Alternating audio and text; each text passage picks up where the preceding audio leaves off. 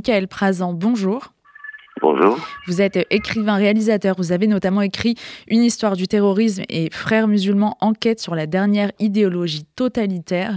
Michael Prazan, le terrorisme islamiste qui frappe Israël depuis près de deux semaines maintenant, en quoi est-il particulier? Ben, En réalité, il n'est pas si particulier que ça. Je rappelle que le Hamas est la branche palestinienne des frères musulmans, que les frères musulmans, depuis 1928, euh, date de leur naissance euh, en Égypte euh, ont évidemment créé un parti politique, mais ont aussi créé ce qu'ils appelaient l'appareil secret, c'est-à-dire euh, l'organisation terroriste liée aux frères musulmans, qui a perpétré d'ailleurs à l'époque beaucoup d'attentats en Égypte, et notamment contre, contre les quartiers juifs. Je rappelle également que tous les chefs d'Al-Qaïda sont issus de cette même confrérie et que Daesh est une métastase d'Al-Qaïda en Irak. Donc il y a un lien évidemment à la fois euh, philosophique, euh, religieux, programmatique, et puis à l'évidence dans les euh, modus operandi, on retrouve les stigmates d'une même barbarie. Cela fait plusieurs jours que l'on entend qu'Israël est déterminé à éradiquer le Hamas. Est-ce que c'est vraiment possible? Combien de temps ça prendrait? Quels sont les risques? Ben, C'est un peu audacieux, c'est-à-dire qu'on peut éventuellement euh, casser euh, les structures de, de l'organisation terroriste, on peut éventuellement euh, éliminer ses chefs, mais enfin, je doute qu'on puisse venir à bout du Hamas, parce que comme je l'ai rappelé tout à l'heure, le Hamas et les frères musulmans, les frères musulmans, c'est une idée, une idée du monde, et on ne vient pas aussi facilement à bout d'une idée, d'autant que quand on constate le nombre d'alliés que le Hamas, que les frères musulmans peuvent avoir à la fois dans la région et de par le monde, ça me semble quand même très difficile euh, de les éradiquer euh, définitivement. Est-ce que ces alliés aujourd'hui sont prêts à intervenir euh, plus contre Israël? Comme vous l'avez constaté, il y a eu, il y a quelques heures, des tirs, trois missiles sol-sol qui ont été tirés depuis le Yémen par la minorité houthi qui, je le rappelle, avait pris Sanaa, la capitale, en 2014, qui sont une milice chiite, armée et pilotée par l'Iran. On a constaté aussi des lancements de drones euh, depuis euh, l'Irak. Donc il y a déjà tous ces boutons sur lesquels peuvent appuyer l'Iran quand c'est nécessaire. je ne parle même pas du Hezbollah. et puis il y a cette fameuse rue arabe qui en réalité est en majeure partie pilotée par, oui, les frères musulmans, les salafistes, et qui déstabilise grandement les gouvernements locaux, qui sont obligés évidemment de, pour ceux qui avaient euh, qui s'étaient lancés euh, dans la paix euh, des accords d'Abraham ont été obligés de les mettre en suspens ou de faire machine arrière, car ils ont aussi très peur de ces déstabilisations intérieures. Il y a la question des, otages qui est prégnante dans cette guerre déclenchée par le Hamas. Que veut le Hamas en faisant ça? Est-ce que c'est de l'argent? Est-ce que c'est euh, des libérations de prisonniers? Et euh, comment négocier avec eux si c'est possible?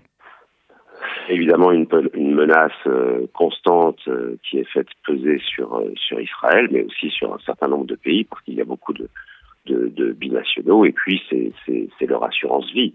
Hein. C'est quand même un coup terrible porté au conflit qui comment dire attache les mains dans le dos à beaucoup de gens qui voudraient en finir avec le Hamas, à commencer par Israël. Donc Israël n'a pas l'habitude de lâcher les otages et c'est évidemment, ça rend beaucoup plus délicate euh, une intervention à Gaza et d'autant plus euh, une intervention militaire dans Gaza. Donc euh, oui, c'est, ça complexifie d'autant la situation d'Israël et sa volonté d'en finir avec le Hamas. En France, hier, à la manifestation demandant un cessez-le-feu à Gaza, ont été entendus des slogans avec, je cite, Israël terroriste ou sioniste, c'est vous les terroristes, comme si ce mot terroriste était totalement dissocié de sa réalité et de ce que fait le Hamas aujourd'hui. Bah, tout est dissocié de la réalité. Je rappelle aussi qu'on a entendu euh, très violemment des Allah Akbar au sein de cette euh, manifestation euh, le, jour de l'enterrement de, Dominique Bernard, rappelant aussi que euh, l'assassin de cet enseignant à Arras euh, a commis son crime en criant à la Akbar, donc tout ça quand même est du plus mauvais effet. Et puis j'ai vu un certain nombre de micro-trottoirs dans cette manifestation où euh, les gens interrogés soutenaient que l'hôpital de Gaza qui avait été bombardé avait été en fait du fait d'Israël, c'est la propagande du Hamas. Ça montre aussi bon, le, danger endogène hein, qu'il y a en France sur une population terriblement antisémite qui, et c'est plus à mon avis inquiétant et préoccupant, est incapable de combattre avec des morts juifs, qui plus est absolument incroyable. Donc euh, évidemment, tout ça est, extraordinairement euh, inquiétant. Est-ce que justement cette haine des juifs, elle est à la fois ancrée dans l'idéologie euh, frériste et dans ce qui est diffusé aujourd'hui par certains médias en France? Écoutez, il n'y a qu'à lire la charte du Hamas, qui n'a que rarement été amendée et, à la marge.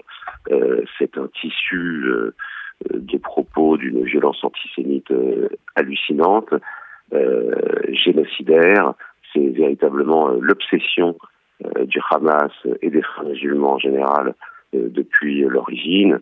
Donc cet, antisémitisme, cet antisémitisme, on l'a constaté dans les faits, est véritablement endémique et profondément ancré au sein du Hamas et je le crains au sein de, de, de, la population palestinienne plus généralement. Donc oui, c'est cette c'est à la fois effrayant et, et, accablant. Je rappelle aussi que dans la charte du Hamas est mentionnée en toutes lettres la référence au protocole des sages de Sion, qui est vraiment la matrice euh, du conspirationnisme antisémite, qui présente les juifs comme les maîtres du monde d'un cynisme euh, hallucinant, et, euh, et, qui était le livre de chevet euh, d'Adolf Hitler. Donc euh, on a là euh, des éléments qui rendent assez bien compte euh, de la dimension euh, antisémite euh, du mouvement. Vous avez parlé de l'assassinat de Dominique Bernard à Arras il y a maintenant une semaine. Il l'a fait au nom de l'État islamique. Est-ce que aujourd'hui les actes au nom de l'État islamique sont ou peuvent être encore nombreux Est-ce que cette idéologie elle est diffusée avec vigueur? Comment? Et est-ce qu'il y a des moyens pour l'endiguer? Des moyens pour l'endiguer. Euh, on peut être toujours dans une forme de réaction, euh, ce, ce, qu'on est. On a du mal à anticiper tout ça et on a du mal à venir à bout euh, de cette idéologie, bien entendu.